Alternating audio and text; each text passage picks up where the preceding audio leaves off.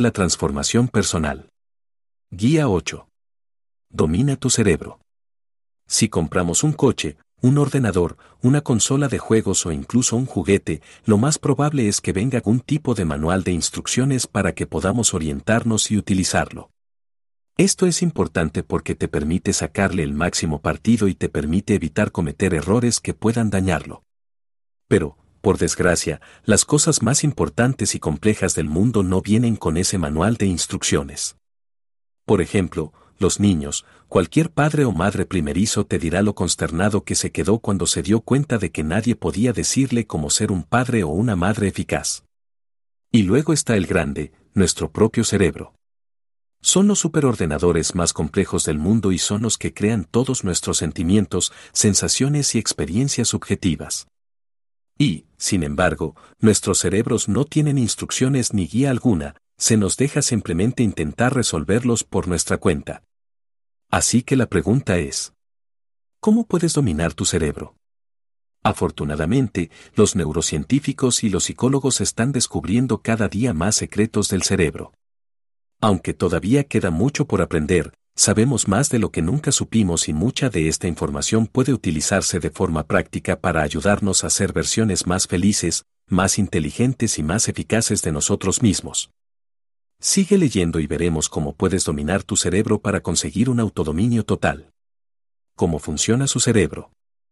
La neurociencia es un tema que puede llevar décadas aprender e incluso entonces será necesario especializarse en un área, como he dicho, es una maquinaria compleja. Por lo tanto, hay mucho más de lo que se puede explicar aquí, pero, no obstante, podemos ofrecer una breve visión general para dar algunas pistas importantes sobre cómo funciona esencialmente el cerebro. Entonces, ¿qué sabemos? En primer lugar, el cerebro está formado por neuronas. Estas neuronas son células que tienen largos arcillos llamados axones y dendritas. Estos se extienden hasta casi tocarse, lo que a su vez significa que estarán lo suficientemente cerca como para que pequeñas señales salten a través de la brecha. Esto, a su vez, crea un enorme mapa formado por miles de millones de neuronas con conexiones increíblemente intrincadas.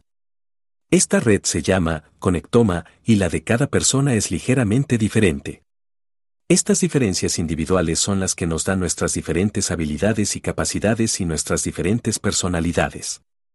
Cada una de las experiencias que tienes puede asignarse a una o varias de estas neuronas.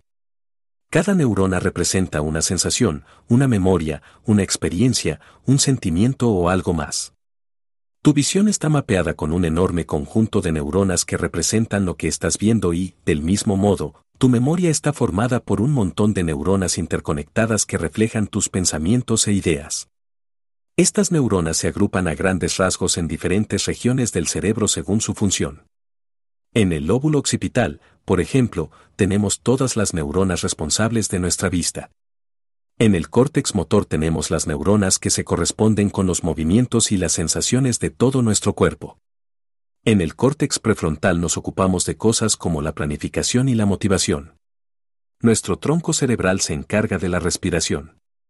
Y nuestro hipocampo almacena muchos de nuestros recuerdos. Por eso, los daños en una zona concreta del cerebro pueden provocar la pérdida de una función específica, y esta organización es tan extrema que incluso se han dado casos en los que un traumatismo cráneoencefálico ha llevado a un paciente a perder la memoria de las verduras y nada más. Las interacciones entre las neuronas se producen a través de los potenciales de acción. Se trata de impulsos eléctricos que se producen cuando una neurona ha recibido suficiente estimulación. Esa estimulación suele ser el resultado de que muchas neuronas cercanas se disparen lo suficiente como para superar un determinado umbral de excitabilidad. Cuando se produce un potencial de acción, también puede producirse la liberación de neurotransmisores. Se trata de sustancias químicas liberadas por las vesículas, sacos, que alteran el funcionamiento de las neuronas, haciendo más o menos probable que se disparen, o quizás haciendo que el evento parezca más o menos importante, triste, feliz, memorable. Otro factor que influye en nuestras diferencias individuales es nuestro equilibrio de neurotransmisores y hormonas. Si tienes mucha serotonina, un neurotransmisor que te hace sentir bien, estarás a menudo de buen humor y relajado. Si tienes mucho cortisol y glutamato, serás una persona más nerviosa y con más pánico. Neurotransmisores e influencias externas. Lo que es importante reconocer aquí es que esos neurotransmisores no son solo el resultado de lo que ocurre en el cerebro, sino que también pueden ser el resultado de señales biológicas de nuestro cuerpo. Por ejemplo, si tienes un nivel bajo de azúcar en la sangre, tu cerebro produce más cortisol, la hormona del estrés. Se trata de una respuesta evolutiva que nos hace buscar más comida, pero también es la razón por la que tendemos a sentirnos ansiosos y enfadados cuando no hemos comido durante un tiempo. De ahí viene la experiencia de estar hambriento. Por el contrario, la serotonina puede liberarse cuando comemos algo y nuestro nivel de azúcar en sangre se dispara. Por eso nos sentimos bien cuando acabamos de comer. Pero esa serotonina acaba convirtiéndose en melatonina, que es el neurotransmisor del sueño y que suprime la actividad neuronal. Por eso, a menudo nos sentimos cansados y atontados después de una comida copiosa. Hay muchas otras cosas que influyen en el equilibrio de las sustancias químicas del cerebro. La luz brillante, por ejemplo, puede reducir la producción de melatonina y aumentar la producción de cortisol y óxido nítrico para despertarnos. Recuerde, en la naturaleza no había luces artificiales, por lo que nuestro cerebro podía confiar únicamente en esta señal para saber qué hora era. Aunque hay mucho más, esto describe de forma muy general la forma y el funcionamiento del cerebro y cómo da lugar a nuestras experiencias individuales. Plasticidad cerebral. Otro aspecto del cerebro con el que es muy importante familiarizarse es la plasticidad. La plasticidad cerebral, también llamada neuroplasticidad, es la capacidad del cerebro para adaptarse y crecer. Durante mucho tiempo se pensó que el cerebro solo formaba nuevas neuronas y nuevas conexiones durante la infancia y que, a partir de ese momento, quedaba grabado en piedra. Sin embargo, ahora sabemos que este proceso continúa hasta la muerte y es un aspecto crucial del funcionamiento de nuestro cerebro. Se ralentiza ligeramente en los adultos, pero sigue siendo lo que nos da la capacidad de aprender, de cambiar de opinión y de adquirir nuevas habilidades. La plasticidad neuronal se produce a través de la práctica, la repetición y los acontecimientos que consideramos muy importantes. El dicho entre los neurocientíficos dice, lo que se dispara junto, se conecta. En otras palabras, si experimentas algo, una neurona se encenderá. Si experimentas esa cosa al mismo tiempo que otra cosa, puede que se enciendan dos neuronas, o, más probablemente, dos grupos de miles de neuronas. Si sigues experimentando esas dos cosas juntas, se empezará a formar una conexión entre ellas. Posteriormente, esa conexión se hará más fuerte a través de un proceso llamado mielinización, durante el cual las dendritas y los axones se aíslan para conducir mejor el flujo de electricidad.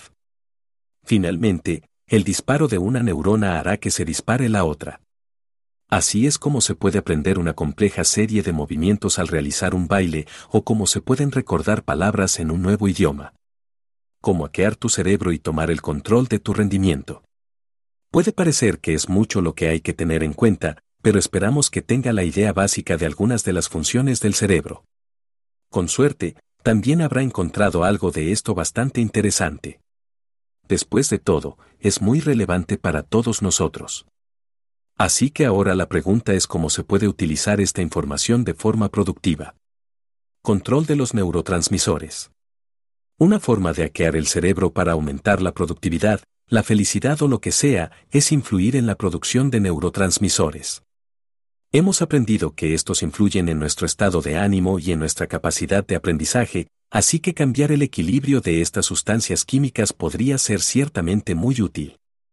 Por eso mucha gente se interesa por la idea de los nootrópicos.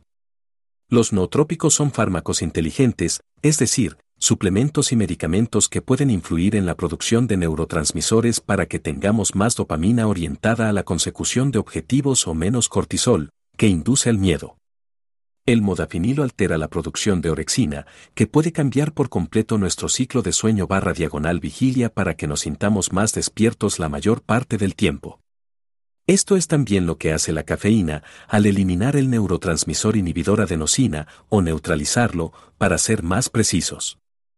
El problema de esta estrategia es que fija el cerebro en un estado específico y antinatural y le impide ser capaz de cambiar fácilmente de modo. Ningún estado cerebral es superior a todos los demás, por ejemplo, la creatividad requiere realmente relajación, no estimulación. Y lo que es peor, el cerebro puede adaptarse a esos cambios creando más o menos sitios receptores, los puntos donde actúan los neurotransmisores, para hacernos más o menos sensibles a los neurotransmisores en cuestión. Esto puede acabar provocando una adicción. Algunos neurotransmisores funcionan mejor si se centran más en la neuroplasticidad o más en la producción de energía, pero en su mayoría no es la solución. Lo que es una solución mucho más útil es mirar los factores que influyen naturalmente en la liberación de neurotransmisores. Si quieres hackear cualquier sistema, entonces la respuesta es mirar cuáles son las entradas. Sabemos que la luz brillante puede aumentar la energía y hacer que tengamos menos sueño, así que, ¿por qué no considerar la posibilidad de invertir en una lámpara de luz diurna que está diseñada para combatir el TAE, trastorno afectivo estacional, simulando los rayos del sol? Sabemos que el frío también puede aumentar la concentración, mientras que el calor puede ayudarnos a sentirnos más relajados y felices. Sabemos que el sol y el ejercicio pueden aumentar nuestro estado de ánimo a través de la producción de serotonina. También sabemos que nuestro cerebro está sujeto a ciertos ciclos naturales, como los relacionados con el sueño y el hambre.